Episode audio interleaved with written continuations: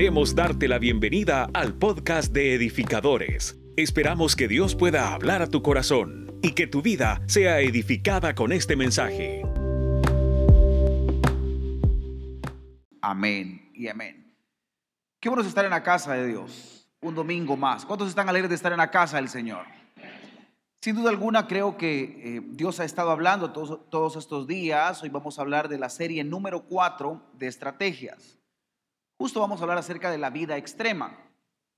Yo no sé cuántos somos extremistas y cuando hablo de extremistas no es que seamos exagerados o seamos personas que, que somos drama, ¿verdad? Y a alguien les dicen por ahí, ¿quiénes son drama? Me gustaría saber quiénes son drama acá pero que de verdad que eh, hay algunas que son drama queen, o sea, de, plano que, Y otros hombres que cuando nos enfermamos, ¿verdad? Que es una simple gripe, o sea, fue la vacuna y usted sintió que estaba dando a luz, ¿cierto o no?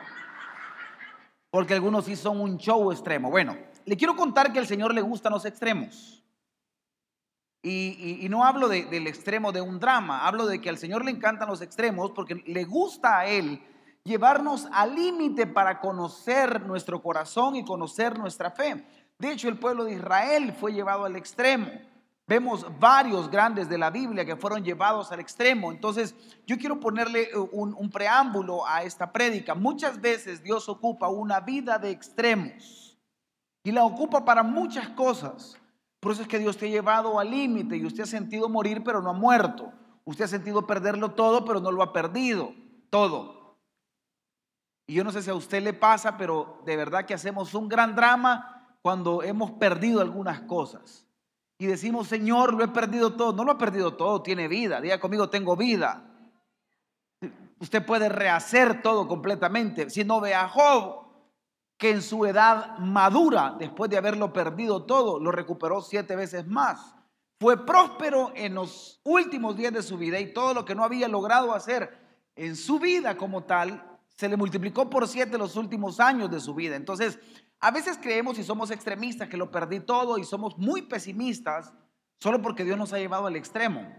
Y que Dios te lleve al extremo no significa que lo has perdido todo. Por el contrario, te está formando para alcanzar todo. Entonces, muchas veces Dios ocupa una vida de extremos.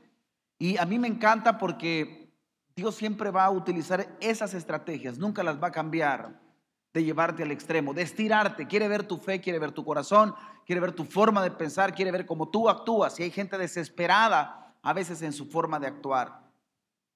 Vamos a aprender un poco de premisas. Quien no arriesga no sabe perder o ganar. Pastores que no sé y, y si pierdo y si gana. Pastor, mire, perdí. Vámonos por la segunda. ¿Alguien entiende lo que estoy predicando esta mañana? Porque a veces no somos arriesgados. Hay personas, mire, a mí me encantan los analíticos, pero a veces hay mucha parálisis por análisis. Y hay personas que tienen que hacer un dibujo completo para poder tomar decisiones. Me muero. Pero son necesarios. Lo voy a volver a decir. En nuestra casa siempre, o sea, sería un riesgo que todos sean analíticos, porque esto no avanzaría. ¿Se imagina usted en la casa de los analíticos? Vivirían analizando el análisis del otro. O sea, sería, qué rollo. Pero también, si los dos son arriesgados, uno de los dos ya se, hubiera muerto, o los dos. Entonces tiene que haber un equilibrio. Y yo entiendo, y, créanme que con todo mi corazón se lo digo, entiendo los que son analíticos. Levánteme la mano los que son analíticos. Yo no estoy ahí. Levánteme bien la mano los analíticos. Ok, levánteme la mano los que no son analíticos, sino que somos arriesgados.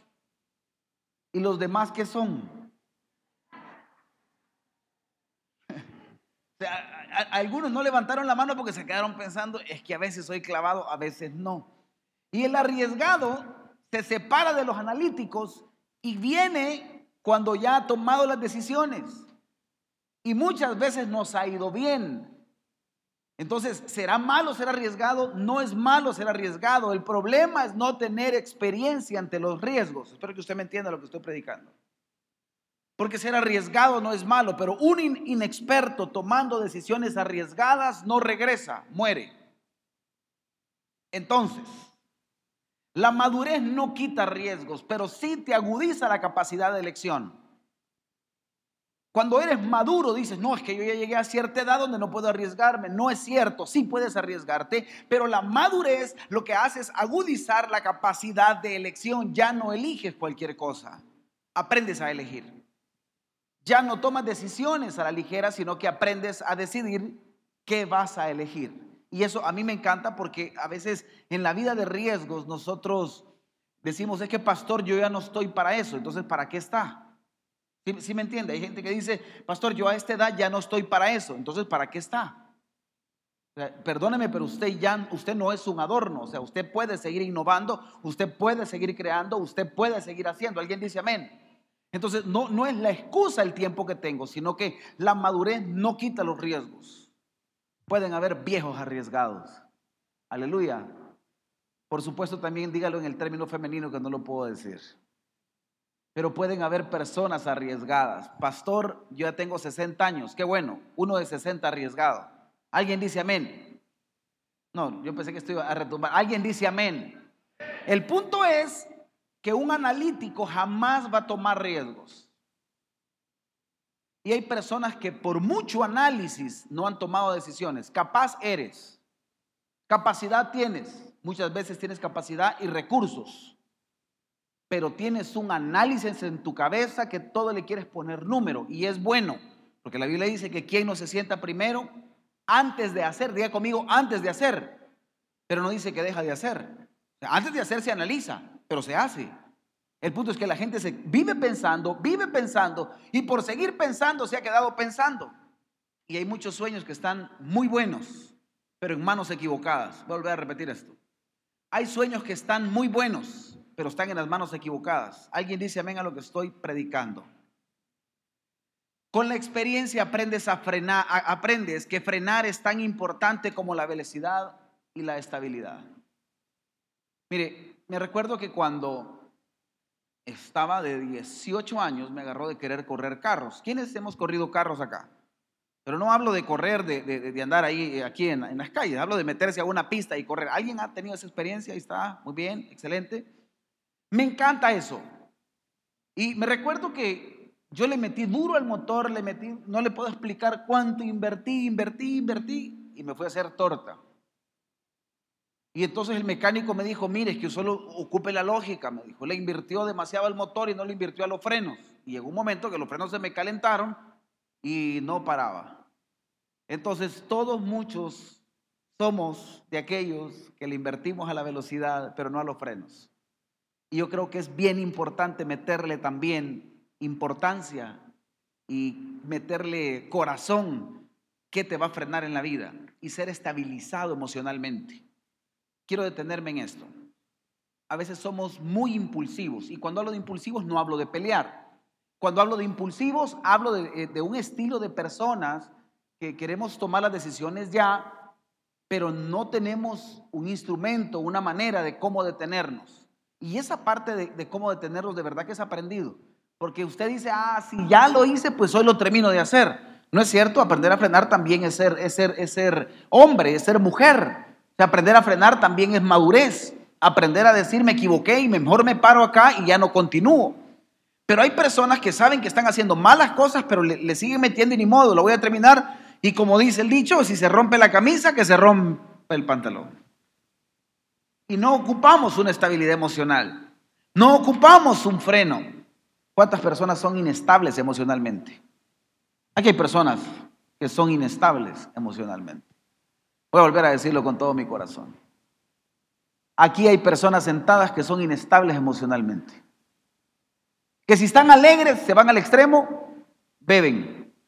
Porque creen que la alegría es beber. Eso no es alegría, ese es ser bolo. Y si es evangélico, es bolo evangélico. ¿Me entiende? O sea, esa no es alegría. Pastor, es que me alegré, me emocioné, me exulté, pastor, y me eché mi dos que tres. Eso es ser bolo y cristiano, ¿me entiende? Porque también Noé bebió y, se peló y andaba chulón y sus hijos lo vieron desnudo. Aleluya. Ay, pastor, pero es que me emocioné. Una vez me emociono, pastor. Sí, pero no chupe. Contrólese. Aleluya. Pero vámonos al otro lado cuando nos deprimimos. Cuando la loba herida salta, aquella loba que lleva dentro. Aquel valdivieso, que lleva dentro, aleluya. Ay, pastor, es que mire, nadie me ama, pastor, estoy mal. Y lloran, todo me sale mal, y lloran, y hacen un drama. Y entran a aquella depresión que ni el diablo había aparecido en esa depresión, pero por la puerta que, que abrió, ahora está más deprimido que nunca, porque quiso ser extremo. Entonces el Señor dice, a mí me encanta que las personas vivan una vida de extremos, pero en el Señor. No vivir una vida de extremos en mis sentimientos, porque el problema de vivir una vida de los que somos intensos o extremistas es que cuando lo metemos al alma y todo es almático, nos vamos a destrozar. Porque la emoción me va a llevar a relacionar las diversiones de otra manera y las tristezas de otra manera. Yo le tengo miedo al muy alegre y al muy triste cuando no está en el Señor. Voy a volver a repetir esto. Yo le tengo miedo a aquel que está muy alegre o muy triste y no está cimentado en el Señor. El que está cimentado en el Señor tiene derecho a celebrar. ¿Cómo celebra el evangélico cuando todas las cosas le han salido bien? Ah, no, hombre, usted viene aquí y usted lo primero que piensa es tengo que ir el domingo a adorar y a darle gracias a Dios por lo que me ha dado. ¿Qué piensa el inmaduro? No, hombre, me cayó un pistillo, el domingo me voy para la playa, porque es la primera oportunidad que tengo. Ay, santo. Pastor, pero no está mal. Sí, pero es que el método de cómo lo estás haciendo, la motivación no es mala. Simple y sencillamente es a dónde has focalizado esa motivación. Alguien dice amén a lo que estoy hablando. O sea, siempre vas a querer celebrar en el lugar donde Dios te ha establecido. Siempre vas a querer ser victorioso donde Dios te ha establecido. Ahora, vámonos al otro lado. Cuando me enojo, mi reacción. Hablemos del famoso machucón. Por cierto, ayer fue. Me levanté y todos estos días he estado con, mi problema del nervio ciático. He estado con mi dolor y ahí he andado. Y, a veces se siente uno más viejo que joven. Y ahí he estado y que me dolía. Y me levanté todo adormitado. Y yo soy de los que me levanto al baño todavía con un ojo medio abierto y el otro medio cerrado. ¿Quiénes somos así? Y yo, yo, yo, lo sé y soy medio drama, pero quiero ir y entonces me voy con un ojo abierto y el otro medio cerrado. No me fijé y yo tengo adentro del cuarto hay una banquita y me agarré el dedo chiquito. Yo soy chiquito y el dedo chiquito es más chiquito. Es una cosa, ¿me entiendes? Así, como, como plastilina, así chiquitos, Y a mí me encanta porque mis, piecitos son, son bonitos, formaditos así, bien petit. Pero me pedí un machucón, hermano, que yo sentía que era pie grande, ¿me entiendes? No le puedo explicar el dolor, o sea, fue una cosa que me senté, me mecía, le decía, Señor, ayúdame, no me podía agachar porque me dolía. O sea, hay una edad donde ya no te puedes agachar y tocarte el pie. ¿Verdad que a usted le pasa? O sea, que no sabe si agacharse porque se va a trabar y le va a dar calambre aquí. O sea, ya, ya hay una edad que te da calambre aquí. Entonces no te puedes agachar y te quedas así. Yo me quedé y le dije, Señor, ayúdame. Pero cuando me pegué el machucón, reaccioné y dije, Dios mío. Pero dije yo, ¿y cuántas reacciones hemos tenido cuando nos hemos golpeado y se nos han salido las malas palabras aquí? No, usted no me entendió lo que estoy predicando. ¿Cuántos machucones nos hemos dado y se nos sale la mala palabra? El François de folclore. Y cuando se golpea, como que no. Y hay gente que es hábil para eso. Y está aquí sentada. Yo hablo de esas emociones. Cuando estás enojado, ¿cómo reaccionas? Cuando estás triste, ¿cómo te emocionas? Cuando tienes billete, ¿cómo reaccionas? Porque cuando hay dinero, uno cambia. Voy a volver a decirlo con todo mi corazón. Cuando hay dinero, uno cambia. Tengo billete, tranquilo, yo pago. Pago. Y la gente va a pagar. No, no, no, yo, yo, yo pago. A veces la casa a casa, en vez no, no, yo, ¿cuánto es? Y no, sacan nada. Yo invito, esto, va por mi cuenta. No, no, nosotros los López pagamos ahora. ¿Cómo es tu emoción? ¿Cómo es tu madurez cuando no estás en Jesús? Espero que usted me entienda lo que estoy hablando. ¿Cómo es tu madurez cuando lo tienes todo? ¿Cómo es tu madurez cuando pierdes cosas? ¿Cómo es tu madurez? Mire, Muere mi hermano y me llaman todos mis hermanos para que yo le diera la noticia a mi papá. Y todos me hablaron y me dijeron, mira, fíjate que acaba de fallecer Chepe y queremos ver si, sí, vos le hablas a mi papá. Yo le dije, listo, ya dame chance. No había ni cómo entrarle. ¡Pum! La llamada. Mira, queremos ver. Y los tres me llamaron. Entonces dije, bueno, voy. Y mi papá me la puso fácil, porque cuando le llamé, no le suelo hablar un domingo a las 8 y fracción, 8 y 40 de la noche. Y cuando le llamé, le digo, hola papá, buenas noches, estábamos orando por mi hermano todos, todos esos días atrás. Y cuando le llamé el domingo a esa hora, me dice, ¿qué tal hijo? ¿Ya partió? Me la hizo súper fácil, cree que no estaba conectado. Dijo, ¿ya partió? Dije, sí, papá, ahorita acaba de fallecer. Empezamos a platicar. Yo dije, lo voy a esperar porque lo voy a consolar. Él me estaba consolando a mí. Yo estaba con la voz quebrada y me dijo, hijo, ¿por qué te quebras? Tenés que saber que esto es un proceso, que Dios por este lado nos lleva. Y yo decía, o sea, de verdad. Esperé, eso fue un día domingo, dije yo, el próximo miércoles tenemos nosotros un en vivo, salíamos los dos predicando, entonces le hablé y le dije, papá, el día miércoles, yo muy solemne, papá, mira, por lo que acaba de pasar, eh, quería preguntarte si vas a querer predicar. Me dijo, ¿y que estoy mudo? Pues me dijo. El día domingo predicó acá, o sea, predicó con todo, me demostró un nivel de madurez espiritual y lo habló con tanta naturalidad. No le digo que no lo recuerda, no le digo que no le duele, por supuesto que sucede. Pero cuál es tu reacción ante las pruebas y las dificultades es cuánto cimentado tú estás en el Señor, reaccionarás con madurez, con experiencia. Al Señor le encantan los extremos, pero le encanta más tu estabilidad. Y no le pongas eh, la parte almática, sino la parte espiritual. Espero que usted me entienda lo que estoy predicando. Y aquí vemos muchos más almáticos que espirituales, y Dios necesita más espirituales que almáticos. Porque nos afecta a todos, a todos, y se lo voy a decir con todo mi corazón, nos afecta a todos. Y esto suele pasar muy seguido. ¿Quiénes estamos aprendiendo? Estoy con las premisas. Rodéate de personas que hayan pasado niveles de fe a los que desees llegar. Tus sueños, cuando son grandes, pueden causar miedo para el que no está acostumbrado a vida de extremos. Y a veces nuestra propia familia, tú le cuentas un sueño, usted está loco. ¿El qué? Estás loco. No, y mira, y que pensado, y que Dios me ha hablado, y hay gente que se le queda a uno y le dice, mm, te va a ir mal. Hermano, esos no son consejeros, esos son metidos y sin fe. ¿Usted me entiende lo que estoy hablando? Entonces, si usted le va a contar un sueño, que sea alguien que ya haya corrido a esas velocidades. Porque si no, le va a decir que 100 kilómetros por hora es demasiado rápido. ¿Para cuántos 100 kilómetros es demasiado rápido? 100 kilómetros por hora, más o menos. 140, ¿para cuántos 140 sí ya es rápido? ¿Para cuántos 140 todavía no es rápido? O sea, es rápido, pero no es tan arriesgado.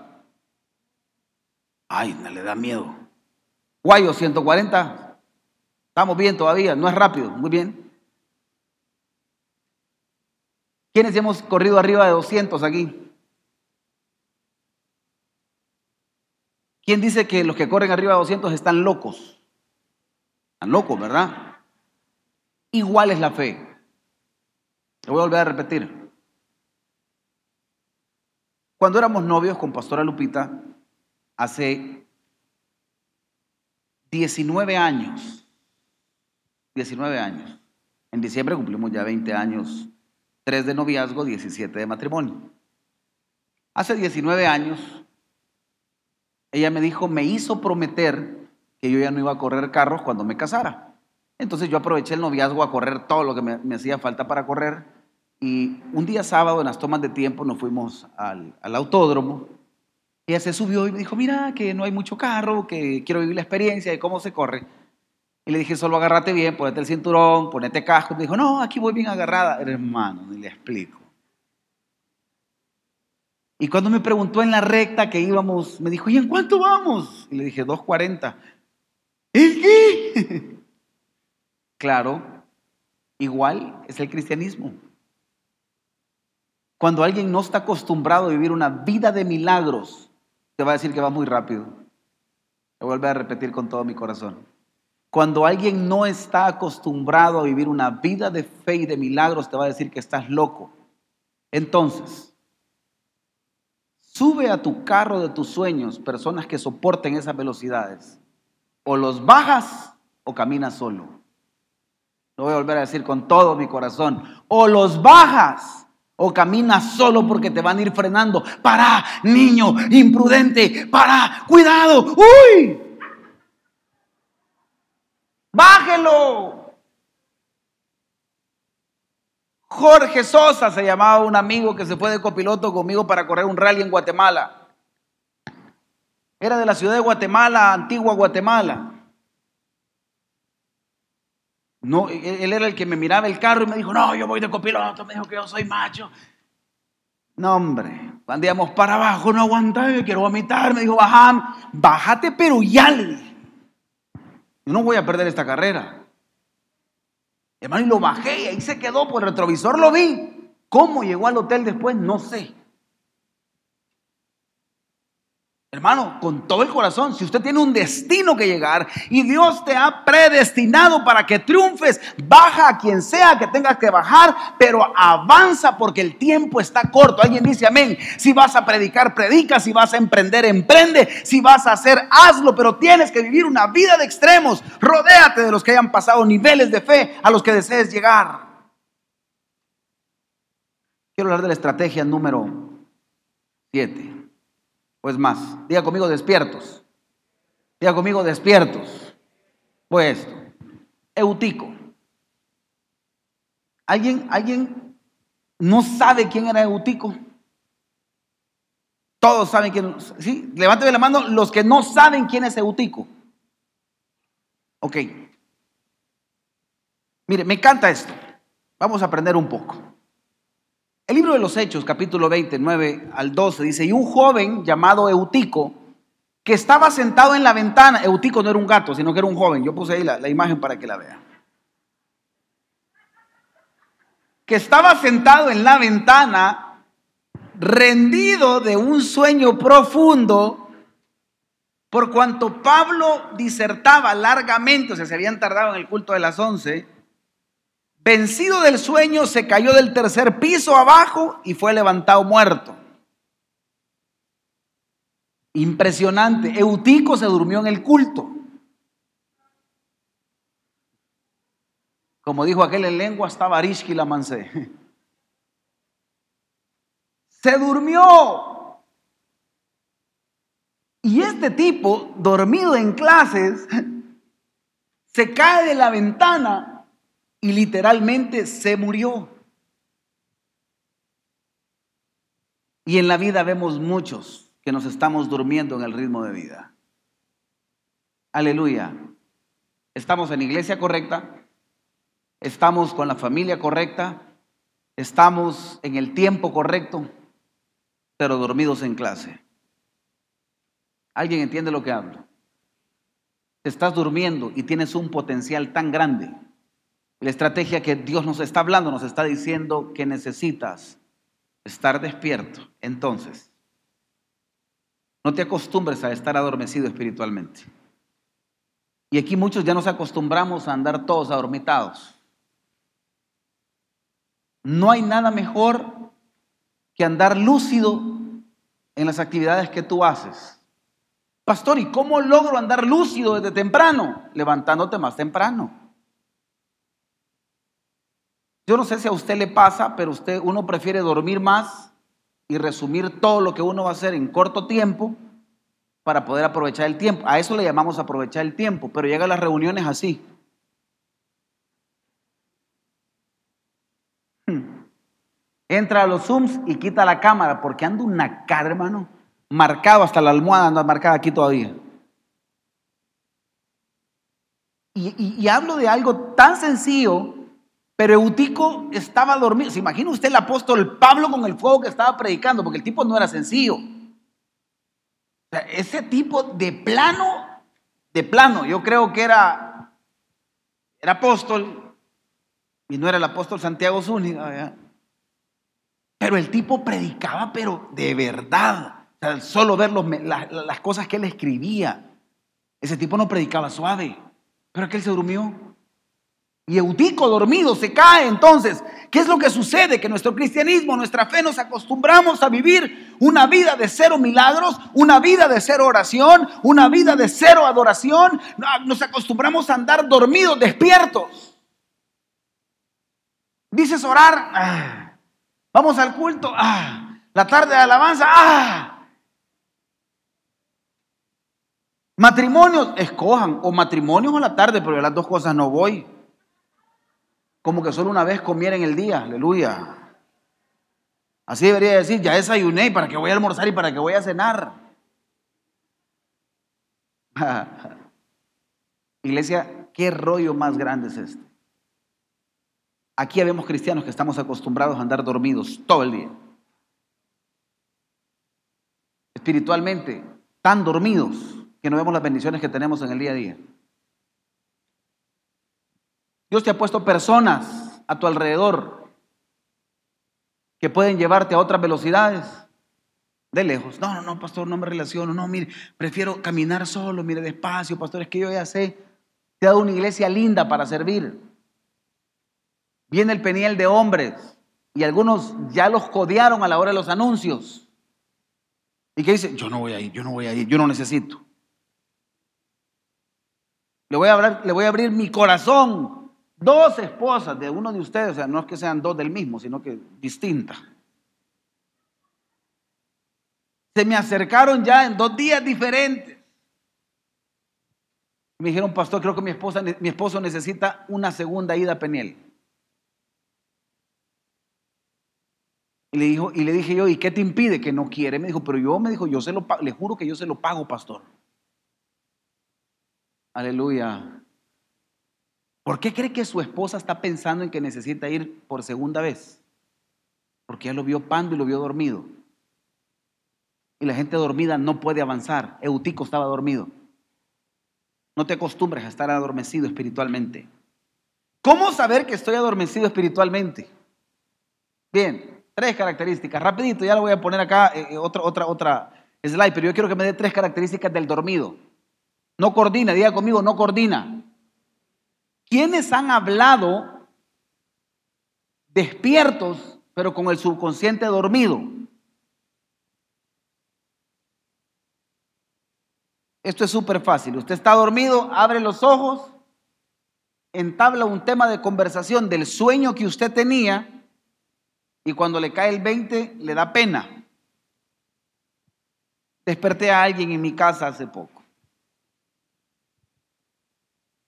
Y está, no sé qué estaba soñando y me dijo, que no vas a ir. ¿Y a dónde vos le? No, no vas a ir, me dijo. ¿Y a dónde? Pues le dio risa.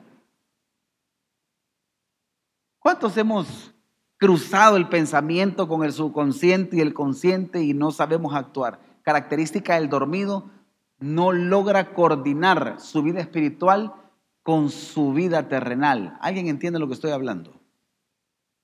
Y esto es tan sencillo porque usted sabe que no tiene que pecar, pero termina pecando, adormecido.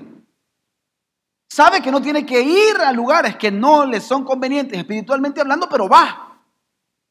Porque está adormecido. Segunda característica, nada que ver de oración, solo el día domingo aquí. Nada que ver con lectura, solo el día domingo aquí. Usted es súper mega archi evangélico, aquí. Y aquí danza, hermano. Aleluya.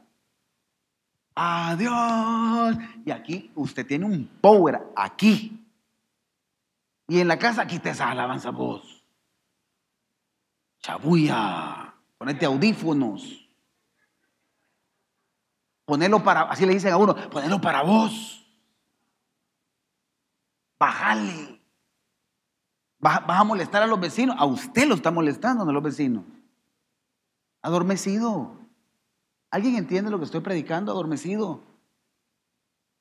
Viene diciembre, diga conmigo, viene diciembre. Ay, hermano, a mí me encanta diciembre. Porque la Mara desaparece. Es que vino aquella de los United y me trajo unas cremas. Entonces me pidió que fuera el domingo a, a traerlas. Y solo porque el bote de crema es más grande y un par de camisas, usted va, porque ya cerraron el Génesis, usted, usted va. Aleluya. ¿Sí me entiende lo que estoy predicando? Y en diciembre muchos, el que no bebía, de repente bebe más, se ausenta de la iglesia, vienen, no, la iglesia, el 24 vienen, como que fuera la misa de gallo, pero viene. Aleluya. Y cuando se le acabó el billete de diciembre, enero la iglesia empieza a florecer. Yo siempre les digo, preparémonos para diciembre, la asistencia baja, pero enero la asistencia sube. Alguien dice amén a lo que estoy predicando. Fenómeno de todas las iglesias. ¿Qué pasa? Se duermen.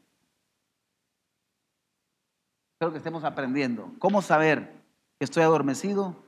No reacciono espiritualmente. No tengo esas reacciones. Y la estrategia más grande es reaccionar espiritualmente, adorar espiritualmente, levantar mis manos en cualquier lugar, orar por cualquier persona. Alguien tiene un problema, deje de estar leyendo. Mira, aquí hay cristianos que todavía leen el horóscopo. Un día estábamos sentados, nosotros comiendo, y empezaron, estábamos nosotros de, eh, eh, de vacaciones, nos fuimos entre semana, y de repente eh, congeniamos con unas personas que estaban alrededor. Y dice, qué bien nos llevamos y qué bueno es que usted, ¿y usted cuándo nació en septiembre? Ah, usted es Libra, me dijo. Le digo, pero por todas las que me... Es que Libra, me dijo, y Leo se llevan. De verdad que usted me pregunta ese rollo, no sé nada. Aquí hay algunos que son pero pilas en eso. Y usted sabe de qué día, qué día es que son el Piscis, el no sé qué y el no sé cuánto. Aleluya. Y lo voy a decir con todo mi corazón. Y aquí hay viejas que leen el horóscopo. Y porque ya vi unas historias de, Instagram por ahí que de repente, hoy es el día de que empezó Leo y no sé qué. Yo le pregunto con todo mi corazón, ¿usted cree que eso es dejarse guiar espiritualmente?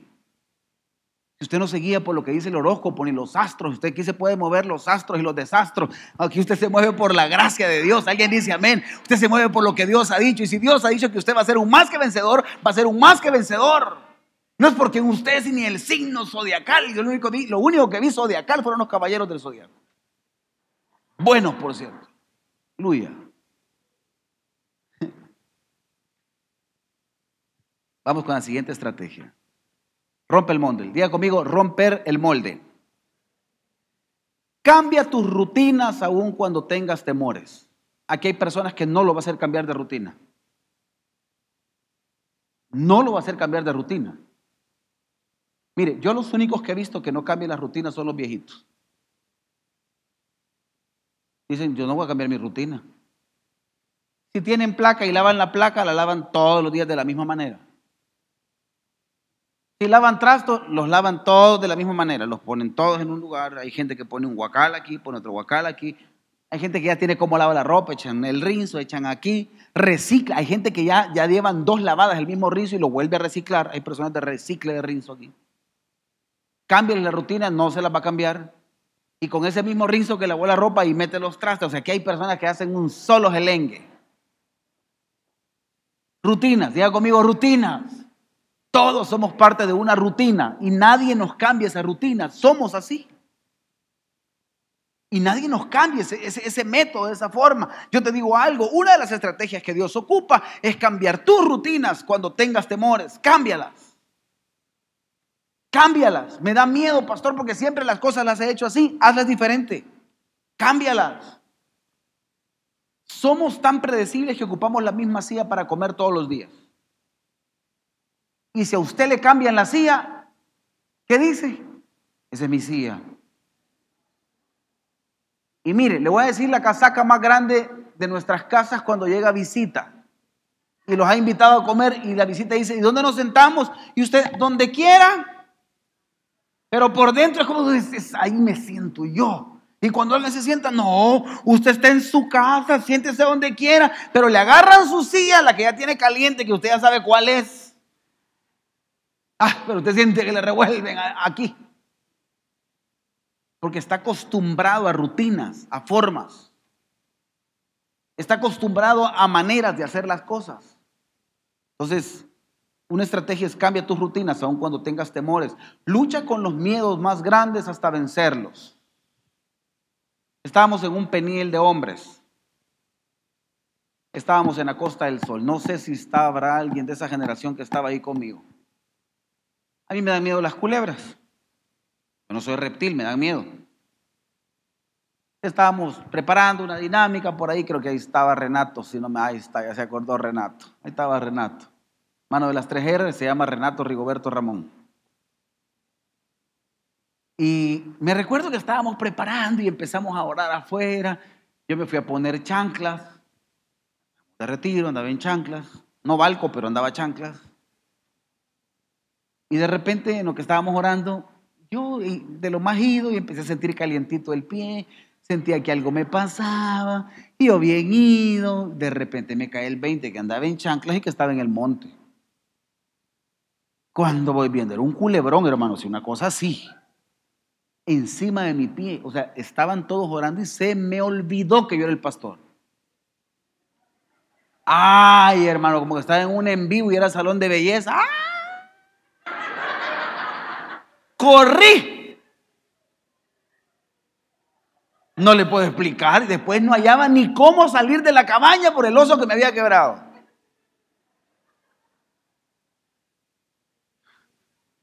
Y aquí hay personas que son bien cuerdas, bien cultas, ¿no? Uy, cualquiera así.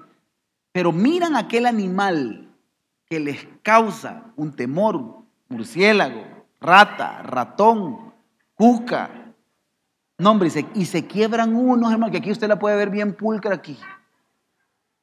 Pero hacen unos shows marca Acme. Mejor consejo, cuando tengas miedos, lúchalos hasta vencerlos.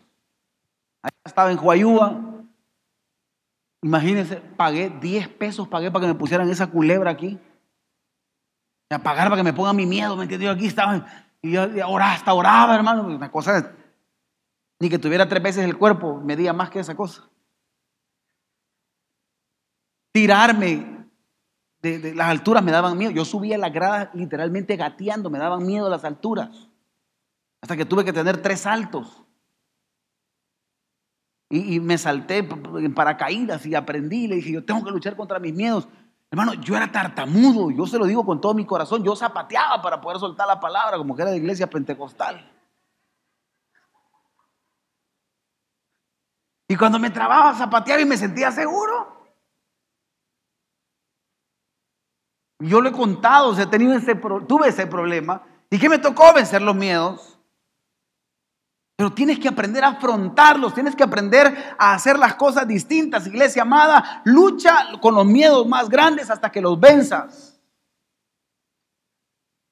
Intenta todos los medios, nunca aceptes un no por respuesta. Nunca aceptes un no por respuesta. Cuando yo saqué el curso de negociación, porque me entrené para ser Doberman, el primer principio que te enseñan es intenta por todos los medios, nunca aceptes un no por respuesta.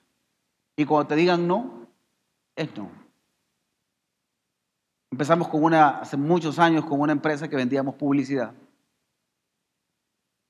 Me recuerdo que llegué a una agencia y la persona que me atendió por un tubo me mandó. Me dijo, no. Volví a visitarle y me dijo, mire, ¿qué parte no entiende que no? Y dije, no, no puede ser. Me fui frustrado. Estábamos en un entrenamiento y cuando el coach nos preguntó, ¿y cómo le fue ante todo lo que han estado haciendo esta semana? Le dije, no, mire, yo perdí un negocio, no salió, pero la otra semana voy a prospectar para que salga algo diferente. Y me dijo esta frase que me golpeó. Me dijo, si usted de los incapaces, dele, acéptelo. Pero si usted es capaz y se está entrenando, entonces no acepte un no por respuesta. Le dije yo, yo no voy a entrar, pero alguien más va a entrar. La persona tenía una preferencia, digamos, de, de gustos en personas, le gustaban las personas del mismo sexo, yo no era su tipo.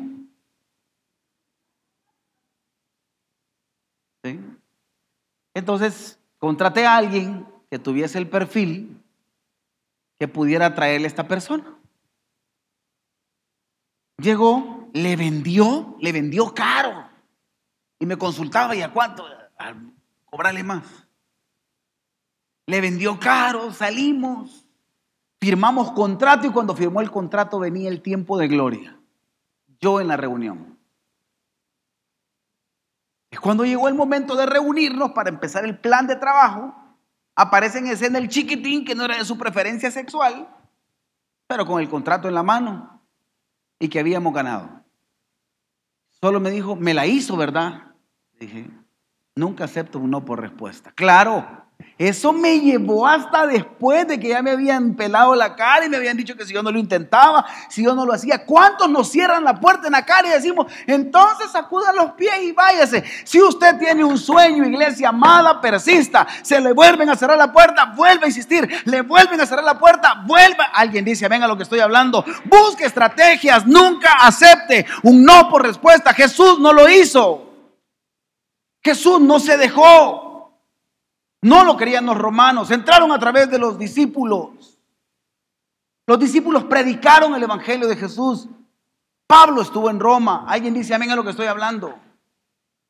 Los mismos que lo habían crucificado estaban aceptando el Evangelio años después, pero ocupó al apóstol Pablo que no había caminado con él, pero lo hizo apóstol de Jesucristo. ¿Alguien dice amén a eso? Pablo se rebuscó porque no aceptó nunca un no por respuesta. Marcos 2.3. Entonces vinieron a él unos trayendo un paralítico que era cargado por cuatro. Diga conmigo, cargado por cuatro. Y como no podían acercarse a él a causa de la multitud, descubrieron el techo de donde estaba. Y haciendo una abertura, bajaron el lecho en el que yacía el paralítico. ¿Qué pasó aquí? Al ver Jesús la fe de ellos, dijo al paralítico, Hijo, tus pecados te son perdonados. Dice la Biblia en este pasaje que estaba la iglesia llena. Dice la Biblia acá que no podían entrar y cuatro de estos dijeron, ¿y cómo hacemos para que este paralítico se sane? ¿Se imagina usted cómo ensartaron a un paralítico al techo de la casa para bajarlo por el techo? O sea, eso fue un gran show. Es como que a medio culto aquí no pudieran entrar y de repente empiezo a ver un hoyo aquí que habían quitado la lámina y estaban ensartando aquí al paralítico para que fuese sanado. ¿Alguien dice amén a eso? Qué loco, de verdad que la gente hacía cosas locas por el amor de Jesús. Y ahora no podemos ser locos para Jesús. ¿Usted me entiende lo que estoy predicando? Qué extremista, o sea, de verdad que esta fue una escena extrema. Póngase a pensar, que aquí estuviera todo cerrado, demasiado lleno, y que tuvieran que quitar dos láminas aquí, que apareciera un paralítico. ¿Se imagina usted cómo bajaron un paralítico? La cadena que tuvieron que hacer. Si tuviera alguien en el techo allá, le diría, Edward, más alto de aquí, Edward. Jalalo, agarrale los ñuñucos. Yo no sé qué, qué cosa. Era un show completo. Bajalo, de soltar a Erika. No sé qué habrá pasado, pero, pero yo le puedo decir algo. Jesús cuando vio la fe de estos cinco, o sea, los cuatro que lo estaban cargando, más el paralítico, que para mí era un experimento, este, o sea, de verdad. Está bien hacer piñata, eh, fiesta con piñata ajena, pero era el tipo que no podía ni moverse, ni caminar, ni opinar, y si opinaba le valió porque lo bajaron. ¿Se imagina usted el show a medio culto? Agarrame, agarrame, agarrame, parate, y no puedo. ¿Se, imagina usted? Un rollo. Y jalándolo y agarrándolo. Y... Jesús cuando vio la fe de los cinco, porque eran cuatro que lo cargaban, y el paralítico, al ver la fe de los cinco, le hizo el milagro. Entonces, Jesús necesita ver tu fe para obrar sobre ella. Le urge. Pastor, no tengo las capacidades, no tengo los medios, no me alcanza. Jesús necesita ver tu fe para obrar. ¿Alguien dice amén a eso? Jesús necesita ver la poca fe que tú tengas. A lo mejor no tienes los recursos, pero Él lo que necesita ver es tu fe.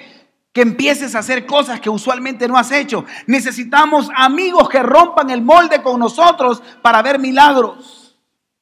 Necesito cuatro locos que me metan por un techo cuando yo me adormezca espiritualmente. Alguien dice amén. Necesito cuatro amigos que estiren mi fe, que me digan sí lo vas a lograr, sí vas a poder. Alguien dice amén a esto. Yo necesito gente que me meta por un techo. Necesita a alguien que te impulse a aventarte. No que te maten la fe.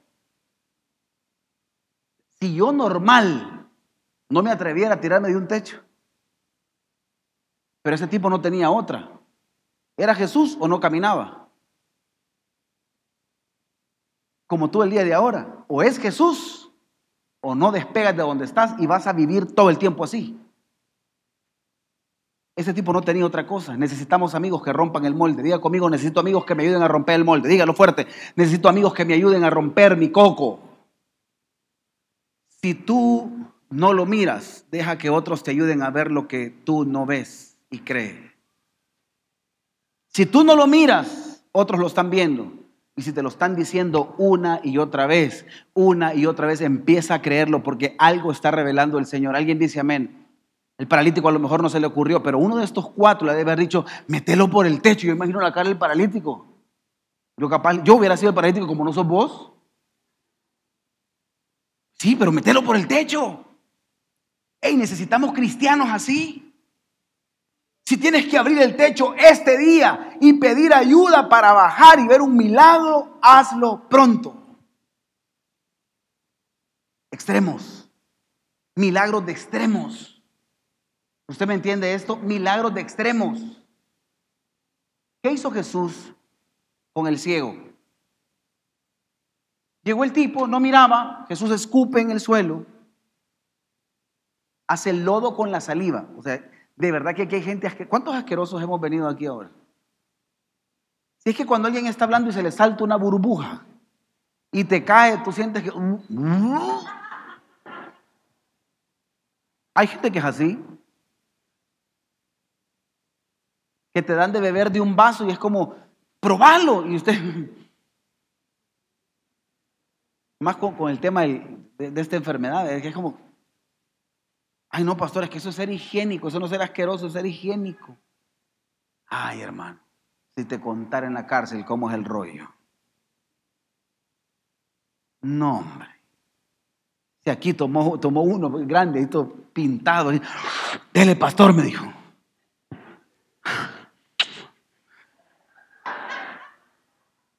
Ay, hermano, dele, cábese la bolsa, pastor. ¿Y qué iba a hacer? O sea, aquí hay un rollo bien grande. El ciego hicieron lodo de saliva de Jesús. Usted va a decir, ah, no, pero es que pasó, yo tengo problema, que mi papá se le salió saliva y me llenó. Ay, qué lindo. Sí, pero era un desconocido al final. De todos modos, el ciego ni viendo estaba. Pero los que estaban alrededor seguro han de haber dicho, uy, le pone y recibe la vista. Si Dios te va a llevar al extremo y hacer cosas extremas con tal que seas bendecido, ¿qué importa? ¿Qué importa? No olvido mis primeros días de ministerio. Cuando empezamos a ser novios, nuestro ministerio fueron las cárceles. Lupita me dijo, quiero servir. Y era bien reducido el espacio en la iglesia para servir. Le dije, vámonos a las cárceles a servir. Y todos los jueves, durante tres años, íbamos a predicar a las cárceles. Todos los jueves. Y llevamos el ministerio de alabanza de la iglesia a las cárceles. hicimos células en las cárceles. Conseguí un permiso, yo hasta el carro metíamos. Hicimos, yo no le puedo explicar todo lo que hicimos. Si usted quiere servir a Jesús, no hay límites. Use los extremos. Es que yo no veo espacio en iglesia. Veo un círculo reducido, solo los mismos. Prediquen, los buses son varios. Los hospitales son muchos. Hay necesidad. Alguien dice amén. Hay necesidad. Rompa el molde, rompe el esquema. Me dio el piano, porfa. Dios necesita más cristianos, rompe moldes. Te lo voy a decir con todo el corazón. Dios necesita cristianos, rompe moldes. Yo no sé si usted me está entendiendo. Dios necesita cristianos rompemoldes esta mañana. Dios necesita cristianos que rompan el techo. ¿Alguien dice amén a eso? Dios necesita gente que esté dispuesta a hacerlo. Quiero cerrar este tema. Ser estratega es ser diferentes, es cambiar procesos y cambiar métodos. ¿Qué tal si tú cambiaras procesos y métodos ahorita? ¿Qué tal si tú le dieras vuelta a, tu fe y a tu cristianismo y empieces a creer por lo que no has recibido el día de ahora? Que tú en tus fuerzas a lo mejor te sientes desgastado y que tú a lo mejor dirías, no creo que funcione esto, pero Dios te dice, sí va a funcionar. Rompe tu esquema, rompe tu molde, rompe la manera como has venido haciendo las cosas. Póngase en pie, por favor.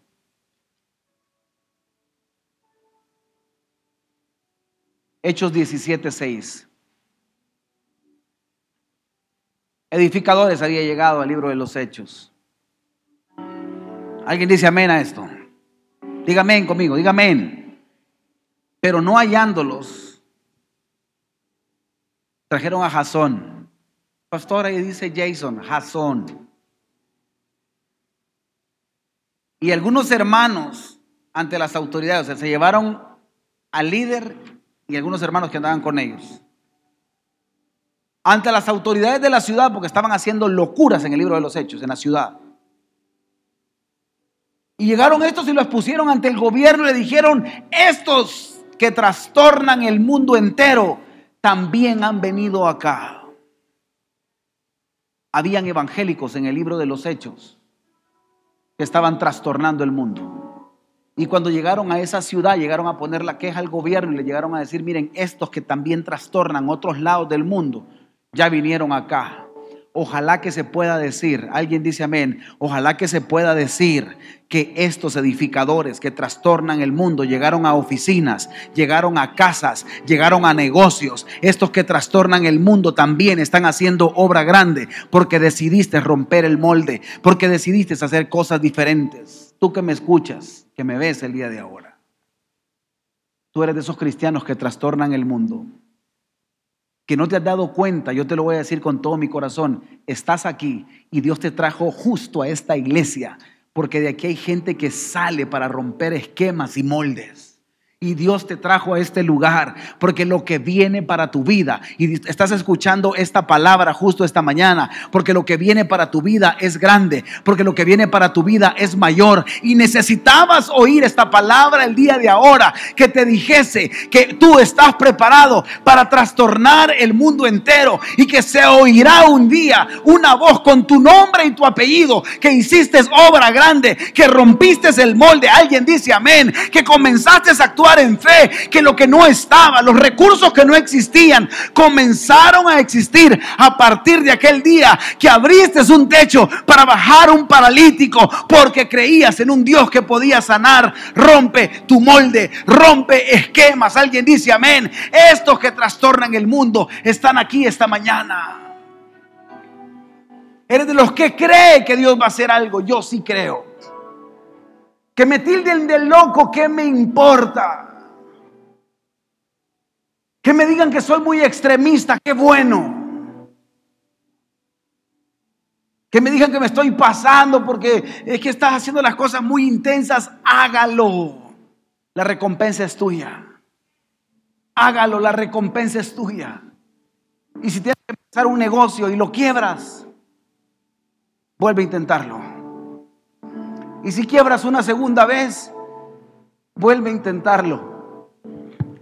Y si quiebras una tercera vez, vuelve a intentarlo. Pero no desmaye tu corazón. Él quiere cristianos que rompan el monte. Estos que trastornan el mundo han venido a esta ciudad. Yo creo que Dios te ha traído a este lugar. Tu mejor estrategia ha llegado el día de ahora. Padre que estás en los cielos. Te amamos y te bendecimos. Tu gracia con nosotros, Jesús. Yo quiero una